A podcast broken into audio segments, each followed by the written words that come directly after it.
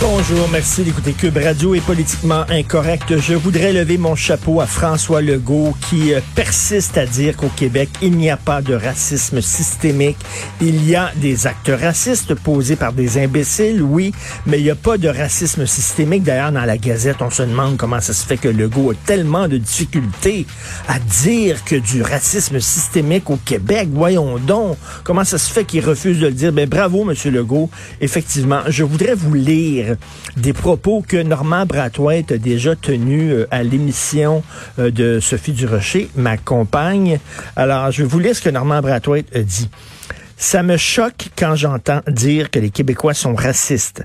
Je partage ma vie avec une belle grande blonde. Le seul endroit où on est bien, c'est au Québec. Je suis déjà allé dans des restos en Jamaïque. On s'est fait dévisager à un point tel que je savais pas si on allait sortir vivant. En Guadeloupe, ma femme s'est déjà fait traiter de putain. Mis à part l'Italie et peut-être le Mexique, il n'y a qu'au Québec où je me sens à l'aise. Le bashing anti-québécois, je suis un peu tanné de ça. J'ai animé la fête de la Saint-Jean-Baptiste pendant dix ans une année sur scène, il y avait plus de noirs que de blancs et personne ne l'a remarqué. Personne n'a écrit un texte là-dessus. Voilà, ça c'est Normand Brathwaite, peut-être une des plus grandes vedettes, un des gars les, mieux payés dans le milieu du showbiz au Québec, qui est noir. Alors lui-même le dit qu'il est un peu tanné de ça. Euh, donc je voudrais lever mon chapeau à François Legault. Et j'aimerais j'ai j'ai des gros malaises face à tout le truc le Black Lives Matter et George Floyd et tout ça et je vais les exprimer ici OK? Puis je vais faire attention pour pas qu'on déforme mes propos. Premièrement, je peux comprendre que ce mouvement-là a besoin d'une figure symbolique. OK? Je peux comprendre d'un martyr et tout ça. Mais là, faut pas en faire un saint non plus, George Floyd. Et je dis pas que le policier a bien fait de le tuer, bien sûr que non, Christy. J'espère que ce gars-là et les trois autres policiers qui ont rien fait vont passer le reste de leur vie en prison. C'est absolument immonde. C'est un geste raciste. Bon, mais de là, d'un côté, il y, a, des tatas qui disent, oh, il l'a mérité, puis ça. Ben non, c'est complètement niaiseux. Mais de l'autre, en faire un saint, c'est pas Nelson Mandela et c'est pas Martin Luther King. Ce gars-là était un voyou il a déjà entré par effraction dans une maison, euh, puis il y avait une femme enceinte, puis il a pointé son revolver sur le ventre de la femme. Oui, c'est un martyr, oui, c'est absolument écœurant ce qui s'est fait, mais faites-en pas non plus un saint. Quand vous l'appelez le géant doux, le doux géant, puis George Floyd et tout ça, la cause est importante. Mais là, de là en faire un saint, bon, Deuxième chose aussi, comment ça se fait que toutes les manifestations qu'il y a contre le racisme, c'est surtout en anglais? Et il y a une lettre ouverte dans le Devoir aujourd'hui, le mardi 9 juin, dans le Devoir, caché ce français. Je vais vous lire ça, c'est de Jules Tessier. Lors de la manifestation anti-racisme tenue à Montréal le dimanche 31 mai dernier, en lien avec la mort de George Floyd, à peu près toutes les pancartes et affiches étaient libellées en anglais. Et dimanche dernier, le 7 juin, rebelote. Puis il dit aussi quand il y a eu les manifestations contre la pièce slave de Robert Lepage, aussi euh, c'était en anglais. Euh, les, les, les, les, les, affiches, les gens qui criaient, c'était strictement en anglais. Il dit, il y a dans ce geste à tout le moins une indifférence blessante pour les francophones québécois, pourtant dans la ligne de mire des protestataires. Mais savez-vous pourquoi? Parce que ce mouvement-là, c'est surtout des manifestants anglophones qui le mènent, des gens autour de l'université McGill et tout ça. Et ces gens-là ne s'associent pas aux Québécois francophones parce que dans leur tête, les Québécois francophones sont racistes. Et c'est ça, là. Ils sont racistes. Pour eux autres, les anglophones sont ouverts. Les anglophones sont multiculturels. Ils sont pour la diversité.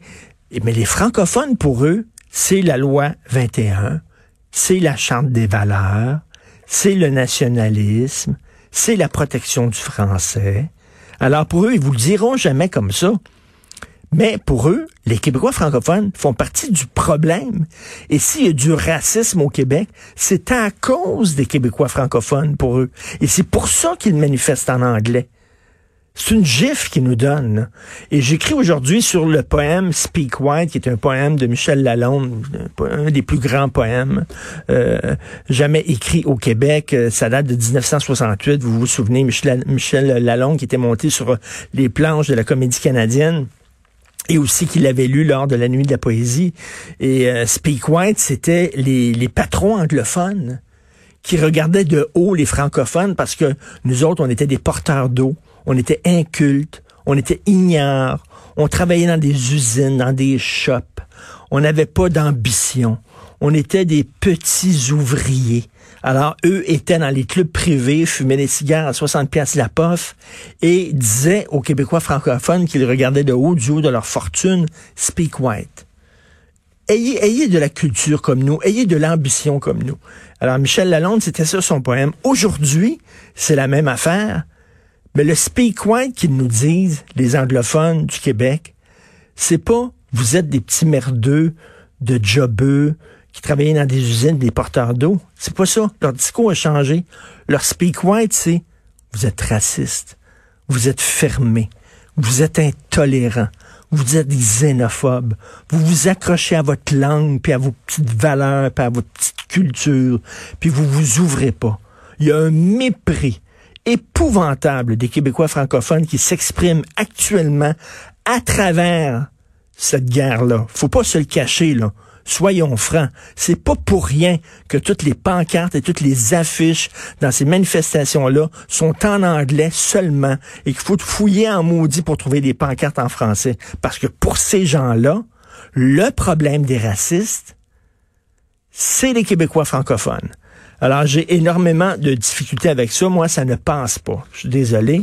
Et euh, c'est un mépris. On, se sert de ça comme prétexte de cette cause-là pour nous rentrer dedans. Et troisièmement, une petite affaire, ça, mais ça, c'est euh, mon, ami Guy Perkins qui écrit ça euh, sur sa page Facebook, qui dit comment ça se fait que le, le, le, geste maintenant, le geste symbolique pour lutter contre le racisme, c'est un genou à terre?